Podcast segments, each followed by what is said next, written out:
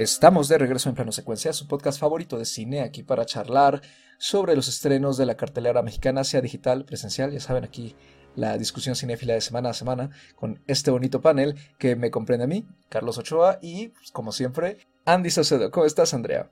Hola, ¿qué tal? Muy bien, muy contenta, muy eh, emocionada. la verdad es que fue un, pues, unos días muy buenos de cine, entonces, pues ya listísima para platicar.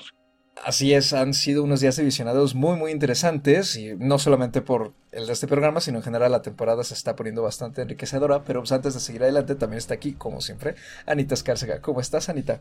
Hola, muy bien, muy contenta también por estar una semana más platicando con ustedes. Y pues además también muy contenta por la película de la que vamos a platicar hoy. Que es nada más y nada menos que Sin Novedad en el Frente, Invest in Ignois, de este año 2022 del director Edward Berger. Es una producción 100% alemana que además ha sido elegida por el país para representarlos en los Oscar en la categoría de Mejor Película Internacional ahora en febrero de 2023. Es la elegida. Está protagonizada por Felix Kammerer, Albrecht Schuck, Sebastian Hulk, Aaron Hilmer y Daniel Brühl, que tiene una digamos, participación especial. Tuvo su estreno en el Festival Internacional de Cine de Toronto de 2022, en septiembre, y llegó a Netflix el 28 de octubre, donde actualmente pues, se puede ver a lo largo de todo el mundo. Y pues esta película es cine bélico, es una película de guerra, pero hay una curiosidad aquí al respecto de ella, eh, que es la tercera adaptación que se hace de la novela. La novela tiene el mismo nombre, Sin novedad en el frente, es una novela de 1928 escrita por Eric Maria Remarque, que fue un veterano alemán de la Primera Guerra Mundial. También escribió una secuela que se llama El Camino de Regreso, esa es de 1930, y queremos destacar aquí en este programa justamente una de las adaptaciones, la primera, porque tiene que ver, creo yo, con, con la nueva, en parte, porque esta primera película, la primera adaptación, se hizo en 1930, corrió a mano de Lewis Milestone con un guion de Maxwell Anderson, George Abbott y Del Andrews, y además de que fue muy celebrada en su momento. Está protagonizada por Lew Ayres, Lewis Woolham, John Gray y Ben Alexander. Tiene, pues digamos, la particularidad histórica, sobre todo para los cinéfilos, que fue la primera película en ganar el Oscar a Mejor Película y en ganar el Oscar a Mejor Director. También estuvo nominada en su momento a Mejor Cinematografía y Mejor Guión y pues está considerada una de las mejores películas eh, de guerra, de las películas bélicas en la historia del cine. Actualmente está en el número 7 del American Film Institute, en el top de esa categoría. Y pues ha inspirado a numerosas piezas de radio, televisión, cómics, ¿no? La historia como tal. La segunda adaptación fue de 1979 para CBS y pues esta tercera también tiene una particularidad que es que es la primera vez que esta historia se adapta en su país de origen, ¿no? Es una producción alemana con un elenco completamente alemán. Y pues ya para arrancar, eh, Andy, cuéntanos brevemente de qué trata en general, este, sin novedad en el frente, por favor. Claro que sí, la verdad es que es una película con eh, una sinopsis muy, muy breve. en este caso seguimos ¿no? a un personaje, a un joven menor de edad, por ahí de unos 16 años, llamado Paul, es un estudiante en la Alemania de la Primera Guerra Mundial. Él junto a otros chicos de, su colegio deciden enlistarse en el ejército para ir a combatir, em, en este caso en tierras francesas, y lo vemos justamente en, pues, desde las trincheras, cómo va ¿no? enfrentando justamente los conflictos que surgen a partir de eh, pues de enfrentar los horrores de, la guerra, ¿no? La muerte de sus, de sus compañeros, el tener que matar a alguien, el tener que estar huyendo, el hambre, el bombardeo constante y pues vamos eh, siguiendo justamente a este personaje y la visión ¿no? que, que, él va eh, teniendo justo sobre, sobre este conflicto. ¿Y qué te pareció de entrada a la película, Andy? Uy, la verdad es que es una película que a mí me gustó mucho. Eh, es raro decir que se disfrutan ver este tipo de, piezas porque son piezas muy crudas, muy complejas en términos visuales, ¿no? De, de la cantidad de, de horror, ¿no? Que, que, se puede ver, pero horror de humano, ¿no? Como lo hemos llegado a mencionar en otras ocasiones, ¿no? De ver enfrentamientos, muerte, bombardeos, mucha sangre, todo este tipo de, de imágenes, ¿no? Que llegan a ser verdaderamente perturbadoras en algún punto, entonces es complicado decir que algo te, que algo así lo puedes disfrutar, pero en términos de la historia, de cómo está hecha la película. La verdad es que me gustó mucho la, realización y creo que algo que tú resaltaste ahorita, ¿no? que es una particularidad de, esta versión, que es el enfoque alemán. ¿no? Bueno, no quiero decir el enfoque alemán, sino que más bien está eh, adaptada por, pues, por su país de origen de la historia, siendo así que las otras pues eran pues de, de, otro enfoque, ¿no? Y a lo mejor la historia podría bien, sentirse universal.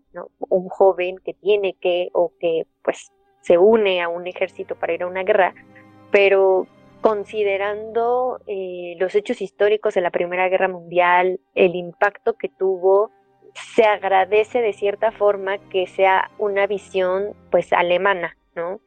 En donde más que decir si ellos tenían o no la razón o más que justificar en este sentido la guerra justamente me gusta que se enfoca en sí en temas políticos no porque sí sí, sí, toca eso pero pues aún así nos centramos mucho más en las personas no en los soldados en, el, en la vivencia en esas trincheras en esas batallas. Entonces, la verdad, eh, agradezco mucho, ¿no? Que, se pueda también hacer ese comparativo, ese comparativo de una versión, eh, pues, americana, ¿no? De, de, un, de una novela y verla también desde la perspectiva de una adaptación alemana.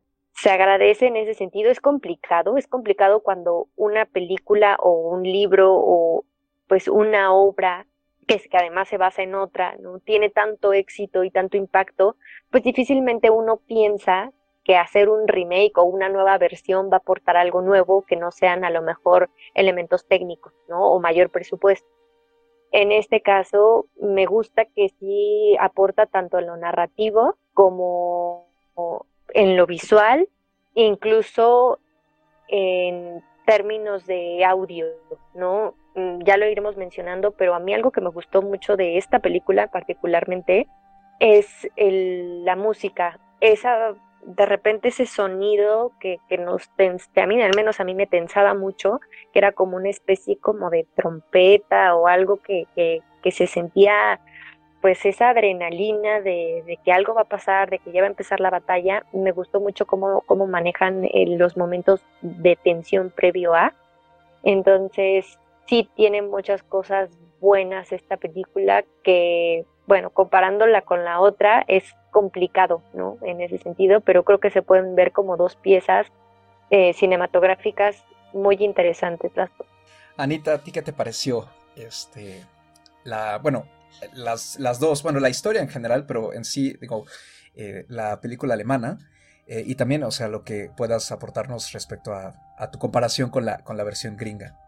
Ay, pues justo a mí me gustó muchísimo este ejercicio que hicimos de ver las dos películas, porque creo que vale mucho la pena rescatar eh, ciertas pues maravillas visuales, ¿no? Que, que, vimos en esta versión pasada. O sea, yo llegué a ver la película viejita pensando, bueno, voy a ver de dónde viene la historia pero no, o sea, más allá de eso, entendí de dónde vienen muchísimas películas bélicas de hoy en día, ¿no? O sea, toda la maestría técnica que se puede ver en esta película es algo que no solo no ha cambiado, sino que me parece que, que, seguramente maravilló al, al público de 1930 como nos maravilló a nosotros, ¿no? Y en cuanto a la película alemana, híjole, yo hubiera amado ver esta película en una pantalla grande. Creo que hubiera disfrutado muchísimo verla en el cine.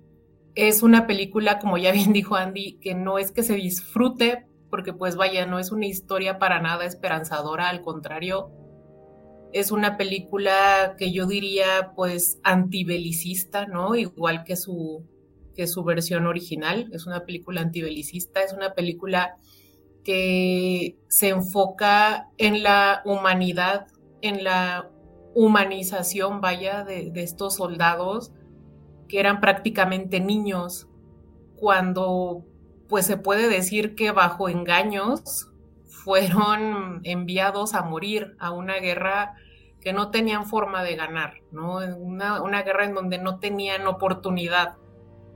Creo que algo que a mí me gustó muchísimo a, la hora de compararlas, vaya, fueron muchas cosas, ¿no? Pero ahorita pensando en esta, en esta humanización de estos soldados, de estos niños, es que hay una hay, varias diferencias, ¿no? Y una de ellas es que en la versión viejita eh, son sus maestros de la escuela los que los están pues como inspirando, ¿no? Incitando de que vamos, nuestra patria nos necesita, ¿no? Y les meten como todas estas ideas del amor a la patria y que morir por la patria. Y ellos así emocionados, porque vaya, finalmente son niños, ¿no? Son niños de 16 años emocionados van y les hacen caso a sus mayores que muy cómodamente no tienen que ir a la guerra, ¿no? Mientras que en la versión nueva vemos algo similar, ¿no? Una manipulación similar, pero por parte de los mismos altos mandos del ejército, ¿no? O sea, está este general que vive en este palacio, ¿no? con las mayores comodidades, mientras estos niños están yendo a morir. Y creo que, vaya, finalmente el foco es el mismo, ¿no? El, punto es el mismo, el, mostrarnos la crueldad con la que se manipuló a todos estos millones, porque fueron millones de niños que murieron en esa guerra.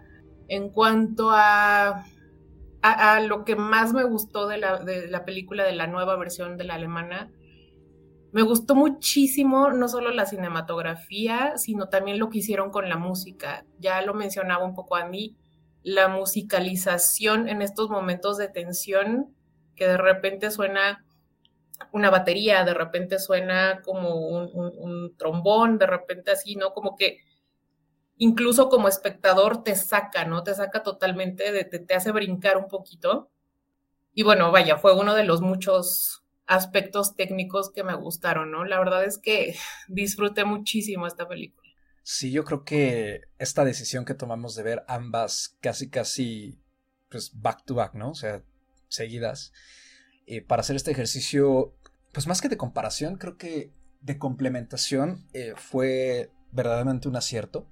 Eh, a mí ambas me gustaron mucho y ambas con sus distintos méritos, ambas creo yo también tienen pues sus pequeños puntos que las hacen flaquear, ¿no? de distinta forma creo que es una muy buena forma de ver dos caras de una misma historia y cómo no solo la distancia temporal entre ambas producciones, sino la visión con la que se acercan ambas para contarla, le da un matiz muy particular tanto a las escenas que manejan de forma similar como a las escenas que manejan de forma completamente distinta y ya ni hablar de los añadidos que están también muy distintos. En particular, la alemana, por lo que he podido averiguar, creo que fue una decisión consciente de distanciarse un poco más de la novela y de ciertos pasajes que están como muy marcados en la novela.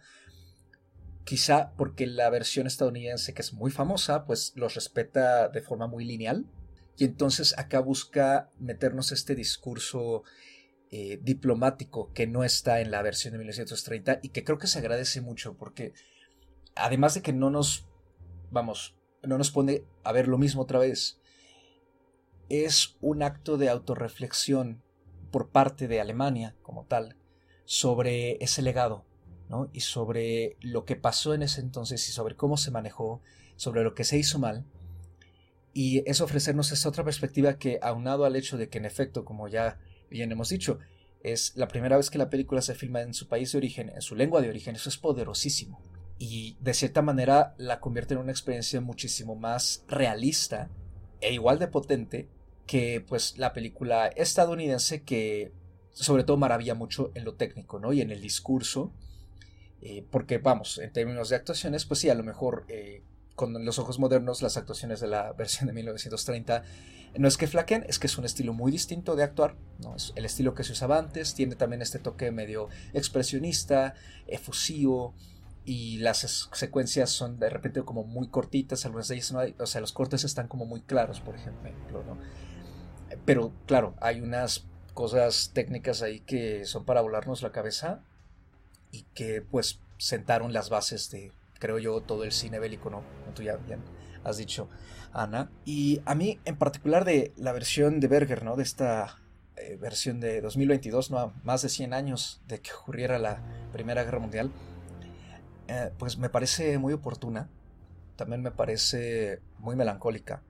¿No? Porque justamente nos encontramos en un momento de tensión política actual muy fuerte y en el que de hecho hay una guerra, bueno, hay muchos conflictos por supuesto, ¿no? Pero hay una guerra, eh, digamos, como que con esa extensión, o, no sé si decir significado, pero vamos, con esta mm, noción que se acerca mucho más a lo que entendemos cuando estudiamos historia por conflictos armados de esta magnitud, ¿no?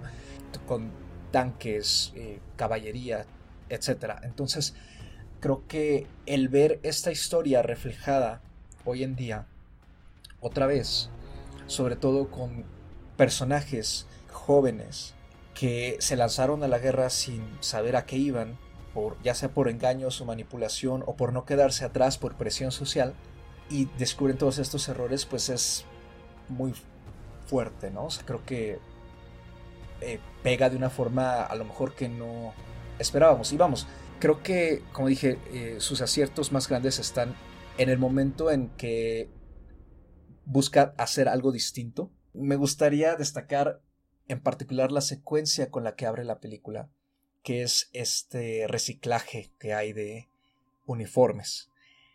Y que, vamos, como espectadores estamos viendo que son los uniformes de soldados caídos, que se lavan, se remiendan, se doblan y se entregan como si estuvieran recién sacados de la fábrica para la nueva tanda de conscriptos que van a ir al frente, ¿no? Y se les entrega a los chicos como pues fueran nuevos, ¿no? De hecho, se les dice que si trae un nombre de otra persona ahí es porque a la persona no le quedó, no es porque sea un soldado muerto, Y esta imagen que nos crea de una especie de fábrica de guerra, ¿no? De simplemente una producción incesante e interminable de soldados, pues también nos habla mucho de cómo los altos mandos y la gente en el poder en las naciones veía, si no es que todavía ve, a, estos muchachos como simplemente algo completamente desechable, ¿no? Vamos, que si se mueren tres, no importa porque ahí hay otros cinco que los van a suplir.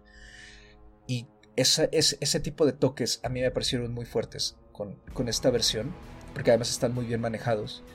Y en general creo que sigue respetando muy bien el discurso antibélico de, que ya habíamos visto con las versiones anteriores y que siempre está más que vigente. Quizá lo que tiene en su contra un poco es que en efecto se suma una enorme cantidad de cine bélico de años previos, tanto viejos como recientes, ¿no? Producciones tanto viejas como recientes que algunas incluso ya nos ha tocado contar en este programa y que a lo mejor en ese sentido, vamos, parecía ser que no tiene nada nuevo que contar, ¿no? Pero yo creo que sí, creo que esta examinación de el por qué la población se lanza a defender una patria por intereses que parecen más que nada solo pertenecientes a una esfera en particular sin recibir nada a cambio más que una supuesta gloria post mortem es, eh, es sumamente importante hoy en día y sigue, sigue teniendo muchísima fuerza.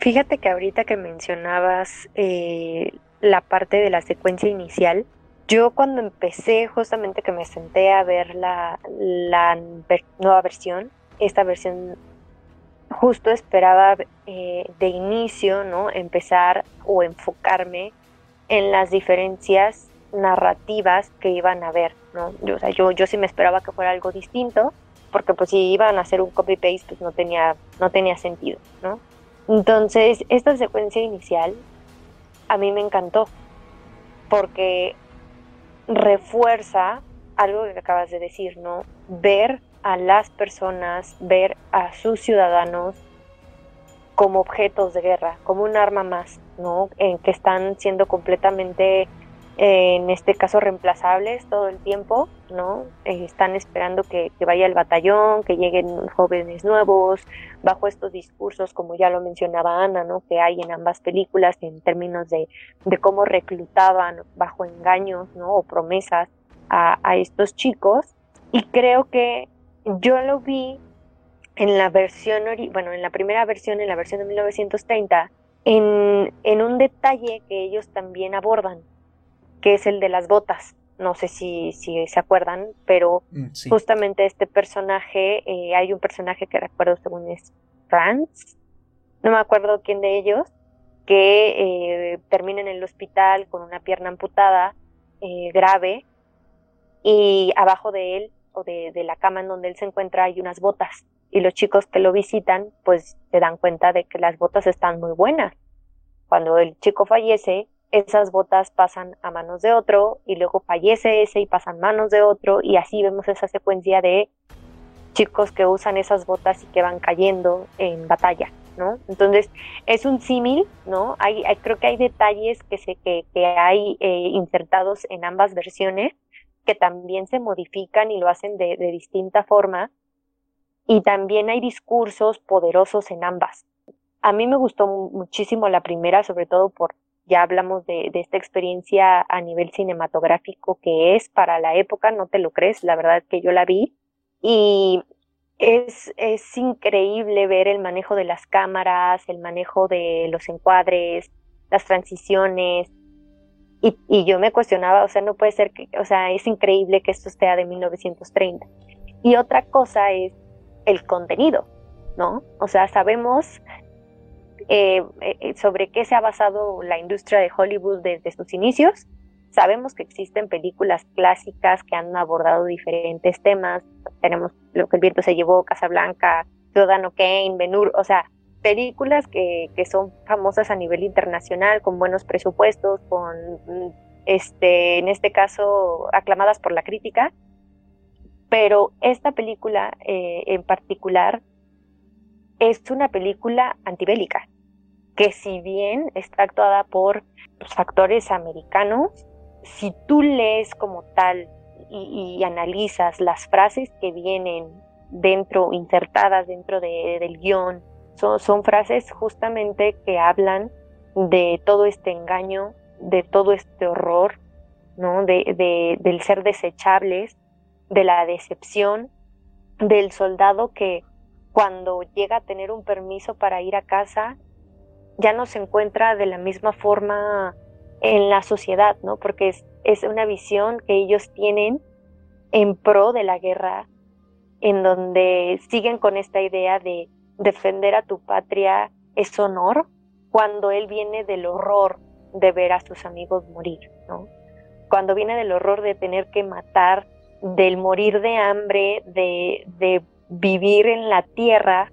Entonces hace una exploración la película para la época, con un discurso crítico, con un posicionamiento que al menos a mí me pareció muy desconcertante y muy impactante que haya ganado premios, que además pues la crítica la, la lavara como tal, porque pues para 1930 la Primera Guerra Mundial no tenían, pues estaba cerca, o sea, todavía se podían sentir eh, el olor a la sangre, ¿no? De todos estos soldados.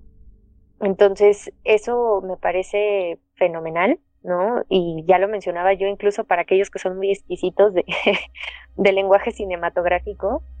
Esta película tiene unos elementos cinematográficos muy, muy destacables para su época, ¿no? Las transiciones, ya lo mencionaba yo, eh, movimientos de cámara, eh, las batallas, cómo están grabadas, cómo está montada la película, en términos también de los escenarios, en muchas películas de esa época todavía se sentían de teatro, como que estaban en un foro tipo teatral y ahí se estaban grabando las escenas, ¿no? Y se podía sentir este el unicel, ¿no? Al momento de que caían de un piso a otro.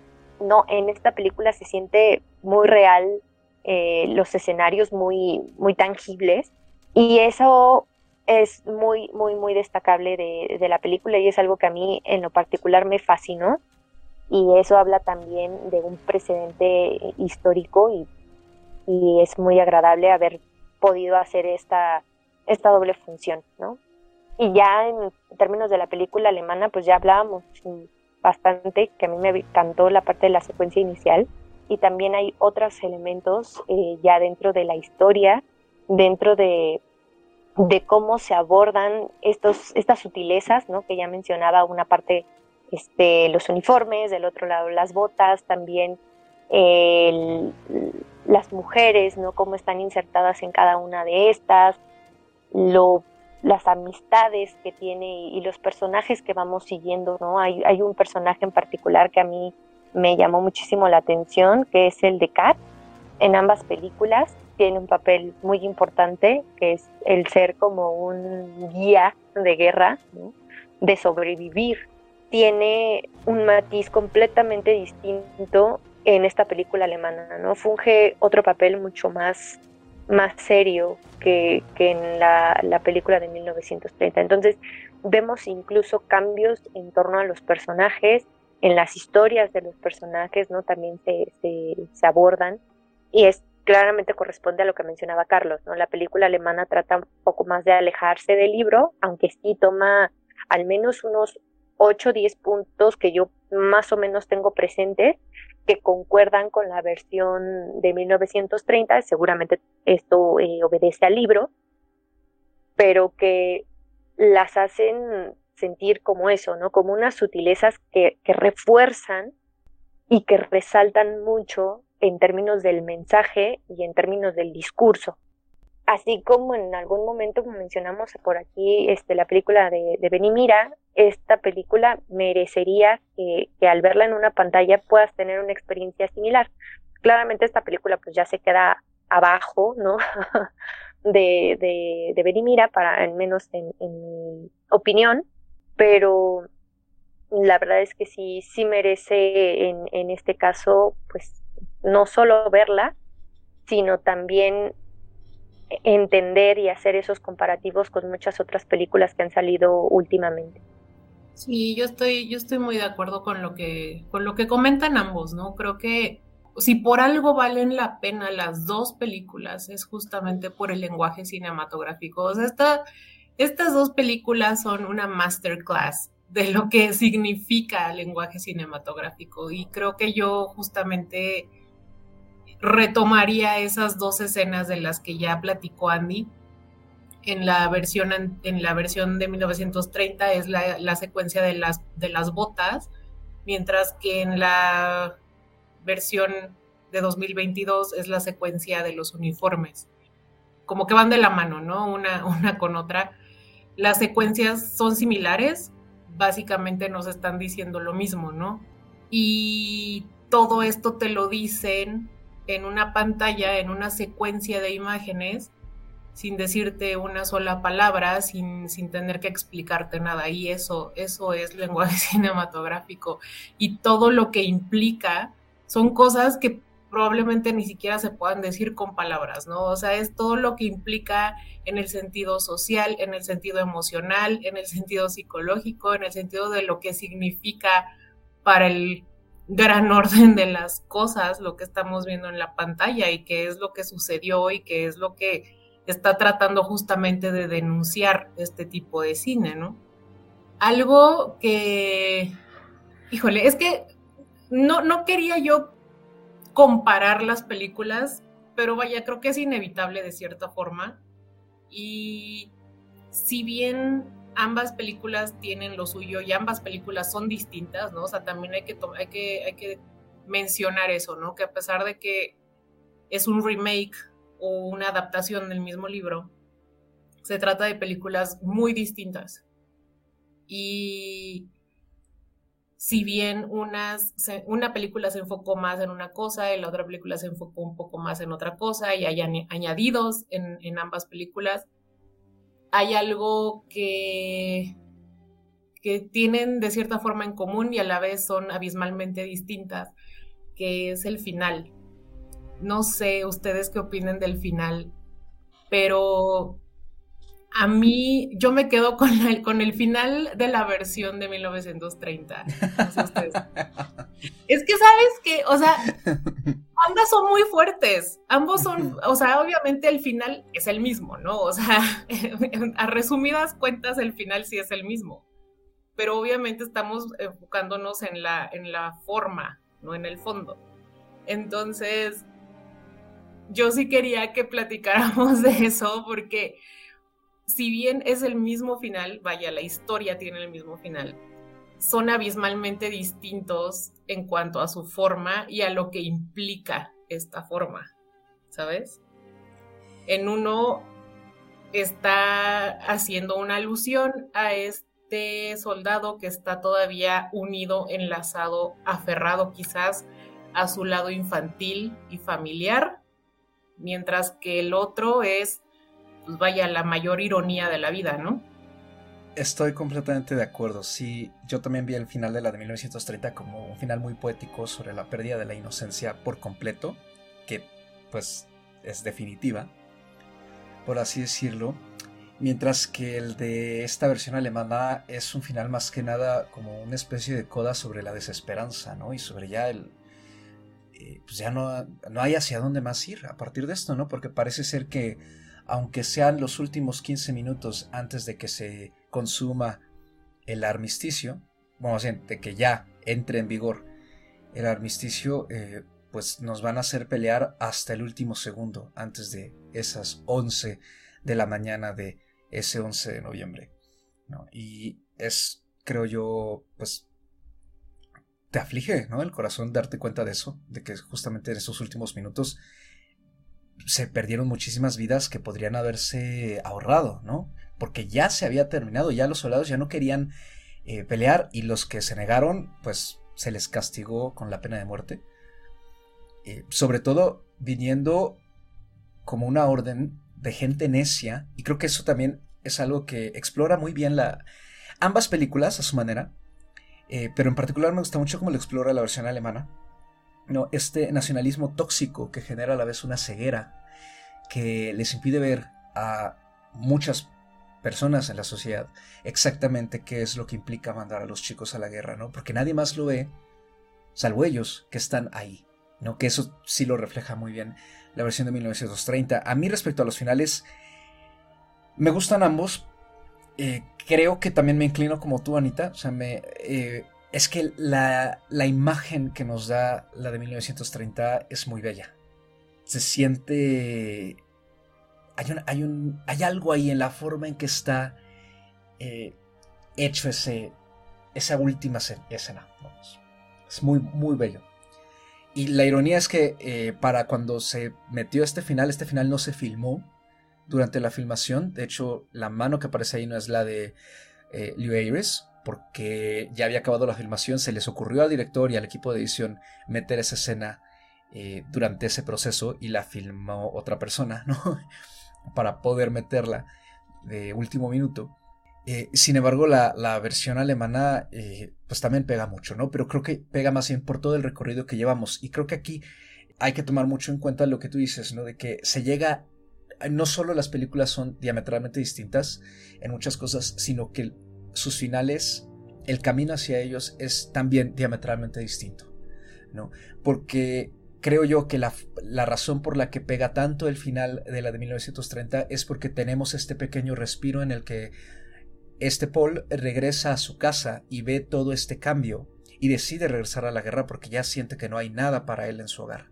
Mientras que en la versión alemana no nos dan esa posibilidad, no tenemos ese desvío de varios minutos hacia la localidad o la casa de Paul. En cambio, la guerra continúa y en todo caso el desvío es o el pequeño respiro que se nos proporciona como audiencia es la posibilidad de que el armisticio significa la pausa total de la guerra. ¿no? Y aunque sí lo es, que de repente se tuerzan esos últimos minutos para seguir luchando, pues es como no un falso final, pero hiela la sangre y al mismo tiempo genera mucha tristeza creo que si bien la imagen de 1930 es muy potente, el camino de ambas es igual, ¿no? Y a lo mejor la última imagen de la alemana no es tanto una pérdida de la inocencia como tal, pero a mí me pareció que más bien era una especie de respiro. No es bella, pero sí deja de cierta manera un alivio, porque pues este muchacho ya no podía seguir más, ¿no? Adelante, ¿no? O sea, iba a ser esto ad infinitum, ¿no? Porque ellos no saben si el armisticio va a funcionar o no, aunque ya se haya declarado.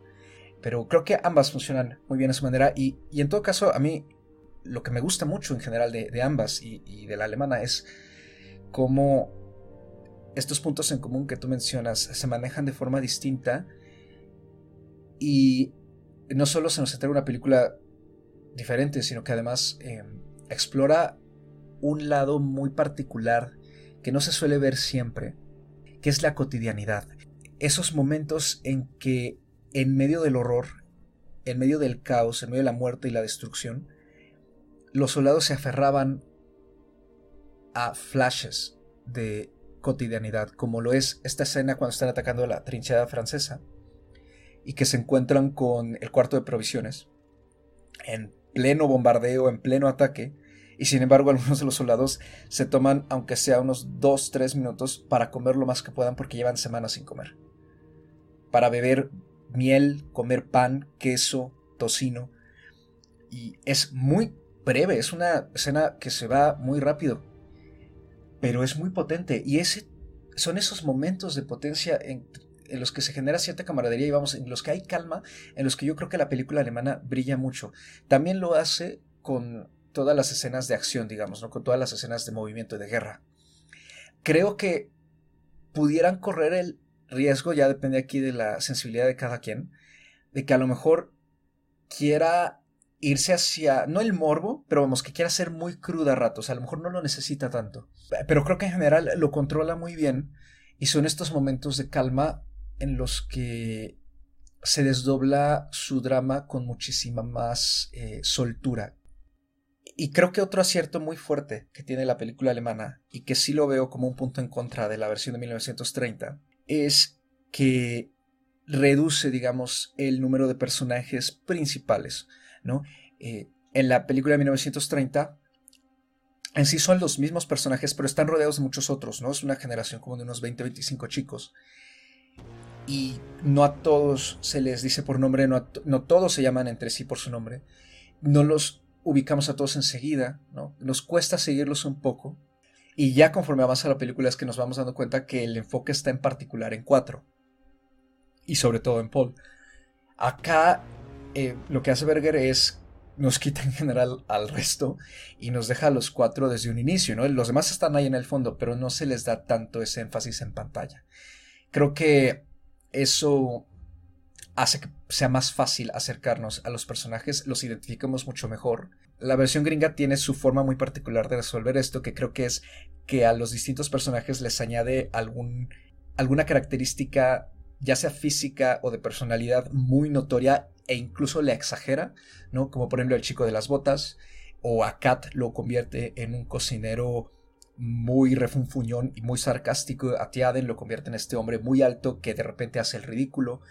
Eh, como audiencia nos conectamos a partir de eso, de esos rasgos. Acá no, acá el tono es muchísimo más solemne y la forma en que los personajes están dibujados es muy distinta. De hecho, incluso Tiaden y Kat se parecen mucho físicamente, ¿no? Cuesta incluso a lo mejor reconocerlos, pero más bien los vamos conociendo conforme Paul va estableciendo las relaciones con ellos, entonces es a partir de ahí en que nos acercamos, ¿no? O sea, finalmente, eh, o sea, es lo mismo que tú has dicho, Anita, ¿no? Son dos formas muy distintas de contar la misma película y creo que es como una compenetración ahí, ¿no? Se complementan más que contraponerse la una a la otra. Y creo que eso es al final con lo que yo me quedo, eh, no solo de la alemana y de la gringa por separado, sino como experiencia, ¿no? Es lo que yo me llevo de esta historia. Completamente de acuerdo. Creo que creo que esta emisión sí estamos muy muy conectados, ¿no? Y respondiendo justamente a lo de Anita, insisto, estamos muy pues muy de acuerdo, porque también a mí me gusta más eh, pues el final de, de 1930. Y me gusta que al final también respeten, ¿no? Eh, el mismo tono. si estamos hablando del horror, si estamos hablando de la guerra, de lo devastador que es, todos queremos ver esperanza en algún punto, ¿no? Pero pues tenemos que ver la realidad. La realidad es que, como lo mencionan, los mismos acontecimientos históricos es que murieron millones. Me gusta que se respetara desde la primera película, desde 1930, un final tan realista y que en 1900, eh, bueno, y que ahora en, en esta versión alemana, pues también le hayan dado un pequeño giro, no digo que esté mal, aunque siento que es mucho más impactante y, y, cierras de una manera mucho más definitiva como lo, lo hizo la película americana que, la alemana. Ahora, eso es cuestión de perspectiva, es cuestión de, gusto también, ¿no? Y de cómo vas fluyendo con, con, la narrativa, con los personajes. Creo que ambas películas tienen un inicio muy concreto, muy bueno, y también tienen un cierre diferente, ¿no? Uno de la otra, pero que son realistas y son muy poderosos en ese sentido. Entonces, esa es como, como mi perspectiva de, del final. Y algo que pasa también antes del final y que es algo que también tienen en común estas dos películas es la parte del personaje de Kat. Cómo, cómo es el desenlace de ese personaje o de la participación de ese personaje. Se respetan las mismas frases en ese, sentido, pero me gusta como que se haya respetado también en la versión alemana. Incluso corresponde hacia donde va el final de la película. ¿no? Que es a, a, a esta parte en donde está la incertidumbre de si, si acaba o no, si, si acaba la guerra, si no acaba, qué va a pasar después, qué van a hacer, cómo regresar a casa, quieren regresar a casa, todo ese tipo de, de cuestionamientos que se lanzan, ¿no? De el qué hacer, pues si la guerra acaba, todo eso también me gusta y me gusta mucho cómo están insertados en ambas películas. Y ya para finalizar, más allá de los premios, más allá de que ahora la, Alemania también la esté enviando como para ser considerada en, diferentes premiaciones, creo que para mí es de lo mejor que he visto en el año, ¿no? y por todo lo que, lo que conlleva y lo que para mí fue verlas, la experiencia de ver ambas películas y diría que pues es imperdible prácticamente. O sea, ahora yo misma me estoy cuestionando por qué no la había visto antes, ¿no?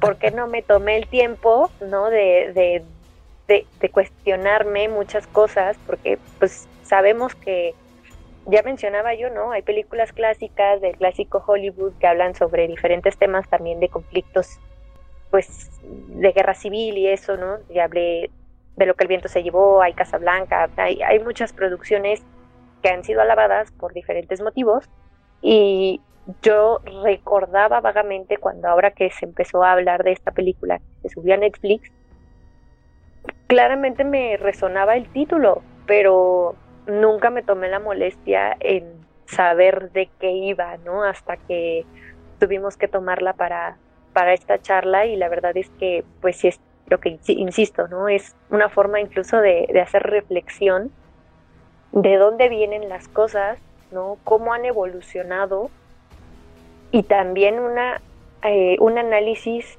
de, lo actual, ¿no? De lo que vivimos en el día a día, ¿no? La historia, lo, lo dijimos en la emisión anterior, ¿no? Quienes no conocen la historia a veces están destinados a repetirla. También es importante no olvidar y es importante entender por qué se dan estos conflictos, ¿no? por, qué la guerra es la guerra. ¿no? No, no, no solamente es un país contra otro, son personas que muchas de ellas son manipuladas, que también detrás de ello hay un eh, planteamiento nacionalista y todo lo que el horror que lleva ¿no? Eh, el, enfrentar un conflicto así. Entonces, bueno, ¿qué más se puede decir? ¿no? Que, la verdad es que estoy muy, muy, muy satisfecha y pues con ganas de, explorar ¿no? en, este sentido muchas de, estas producciones que a lo mejor nos estamos perdiendo. Yo le voy a dar a la, esta versión, eh, la versión alemana del 2022, cuatro estrellas con posibilidad de subir a cuatro y media. Mira que es complicado cuando, insisto, es, son películas en su tercera, cuarta, quinta versión, ¿no? En este caso su tercera versión. Pero creo que cuatro estrellas a cuatro estrellas y media lo, podría tener sin, sin ningún problema y para, de, mi perspectiva, para lo mejor del año. Yo, yo me quedo con cuatro estrellas y media. No se me ocurre más, más flores que echarle. La verdad es que sí es una peliculaza, súper recomendable y pues eso, me quedo con cuatro y media. Y hasta pensé incluso en ponerle las cinco, ¿eh? Batallé, batallé un poquito, pero me quedo con cuatro y media por ahora. Y pues yo cierro con cuatro estrellas y media para Sin Novedad en el Frente para ambas versiones. la verdad es que las disfruté mucho. Eh, originalmente le había puesto cuatro a la versión alemana eh, pero conforme fuimos desdoblando ciertas cosas en esta charla, estuve reflexionando y la verdad es que eh, como que cuando la terminé de ver no sabía si me había gustado tanto porque todavía tenía muy fresca la versión del 30, pero creo que lo que hace aquí quizá sea más sutil y quizá parezca que incluso deja de lado algunas cosas, pero creo que lo que nos aporta es igual de valioso y también tiene sobre todo un trabajo narrativo muy bueno. Entonces sí, creo que es uno de los estrenos más fuertes de este año. Ya había dicho yo en el episodio de Atenea que esa película tenía la mejor escena inicial del año y bueno, hasta ese programa sí lo es. Ya tiene aquí una fuerte competidora, creo que eh, rescato de nuevo la, la escena inicial de esta película. Y pues sí creo que es uno de los estrenos que no nos podemos perder y creo que también hay que utilizarlo para seguir adentrándonos en producciones históricas que provengan de otros países y no solo de Estados Unidos o de Inglaterra o de Francia, que son los países en los que pues suele haber más producción y que generalmente tienen, digamos, eh, mayor llegada aquí a, México y en general, creo yo, por lo que tengo entendido, a la región de Latinoamérica. Creo que estaría muy padre ver a seguirnos acercando a otras producciones eh, de otros países, ¿no? Que tengan este tipo de calibre, porque siempre son muy valiosas. Y pues con eso termina esta breve discusión de Sin Novedad en el Frente.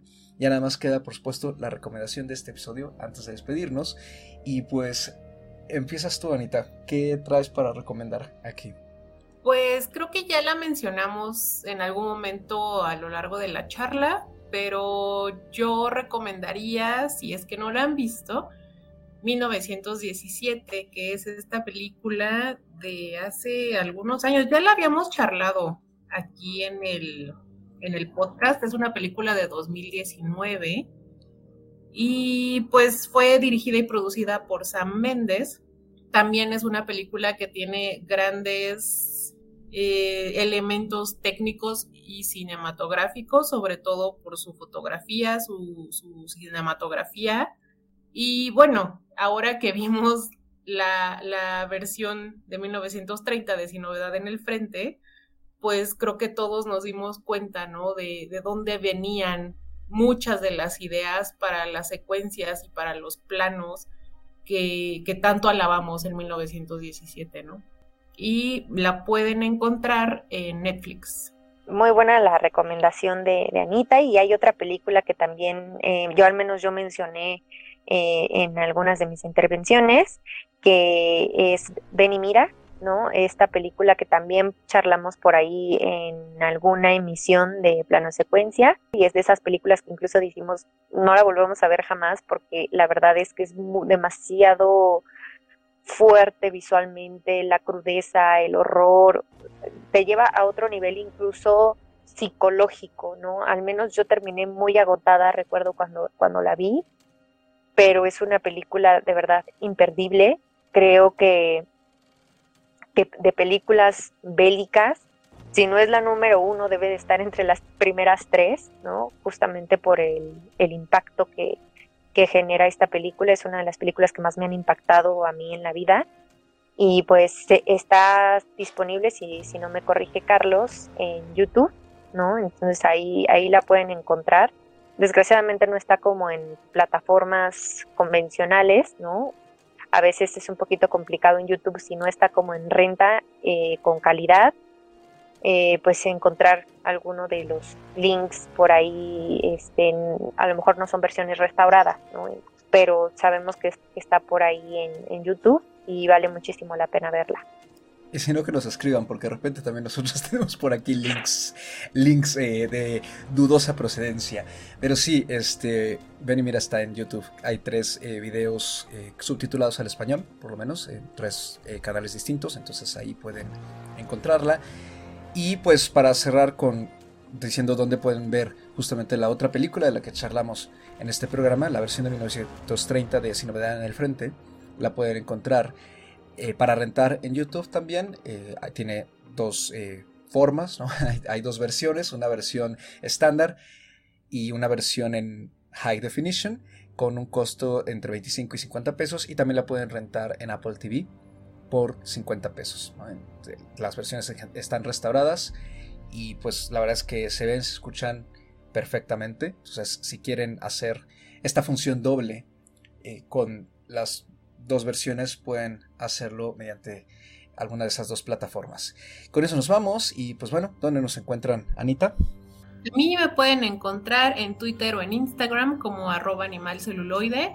Ya saben que yo no tengo nada más que hacer, entonces ahí me encuentran siempre. A mí me pueden encontrar en Twitter o Instagram como arroba Andrea Ahí me encuentro compartiendo siempre contenido cinéfilo, de gatitos, de deportes, ¿no? Ahora que vienen muchos eventos de fin de año. ahí voy a estar dando mis vueltas y por ahí con mucho gusto pues recibimos eh, comentarios y sugerencias. Y a mí me encuentran en Twitter como arroba mrcarlos, 8 dígito y una A minúscula. Ya saben, dudas, quejas, comentarios sobre cine, música, literatura y demás cosas de la vida. Ahí pueden encontrarme para echarme un mensaje o un tweet. Y este programa, como todos los demás, en las plataformas de podcasting de su preferencia. Y pues, como siempre, muchas gracias por escucharnos una vez más. Sigan disfrutando de la cartelera que hay en casita o en salas presenciales, según sea su gusto y preferencia. Y nos estamos escuchando aquí la siguiente semana con otra visión. Hasta la próxima.